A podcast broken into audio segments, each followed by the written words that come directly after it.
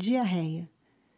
Fortes situações de angústia, medo, ansiedade ou estresse é comum surgir em episódios de diarreia.